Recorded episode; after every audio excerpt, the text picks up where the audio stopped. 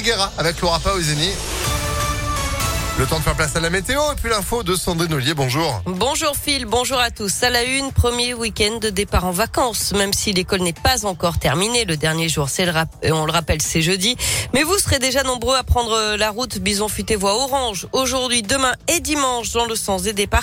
Ce sera pire le week-end suivant avec un samedi 9 juillet en noir sur les routes. Et si vous passez par l'Allier, c'est une première en France. Une autoroute sans barrière de péage ouvre aujourd'hui la 79 qui va permettre à terme de traverser tout le département et où vous n'aurez plus à vous arrêter pour payer le péage. Objectif, fluidifier le trafic. Alors si vous avez le badge télépéage, le tarif s'appliquera sur votre facture comme d'habitude et si vous n'en avez pas, vous pourrez payer dans les 72 heures sur Internet ou alors directement sur une borne sur une aire de repos.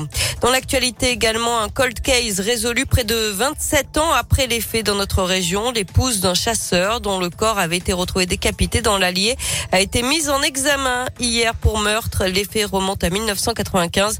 Il pourrait y avoir d'autres interpellations selon le procureur. Le brevet et les collégiens qui passent aujourd'hui les sujets de secours en histoire-géographie.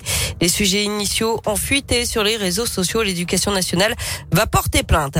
Une bonne nouvelle, les enfoirés feront leur retour à Lyon l'an prochain. Les Restos du Cœur l'ont annoncé ce matin sur les réseaux sociaux. Six concerts sont prévus du 12 au 16 janvier 2023 avec une double séance. Le dimanche, ce sera à la Halle Garnier. La dernière fois que les enfoirés étaient à Lyon, c'était en janvier 2021, mais sans public cause de la pandémie.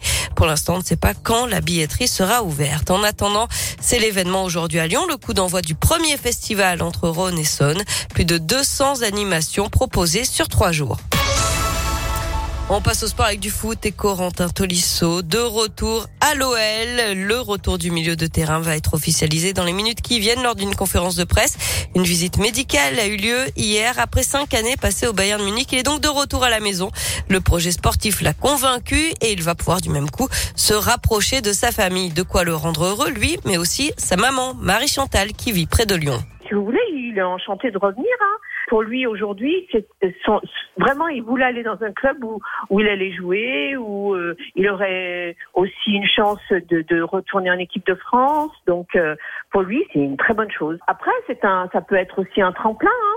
Peut-être que le, voilà, Là, il est là aujourd'hui, euh, il revient à l'OL, il va rejouer, il veut, voilà, il va se retrouver avec des gens qu'il connaissent et, et peut-être qu'il ira ailleurs à un autre moment, mais pour l'instant, l'OL, c'est parfait pour lui. Et Corentin Tolisso qui doit donc être présenté dans les minutes qui viennent.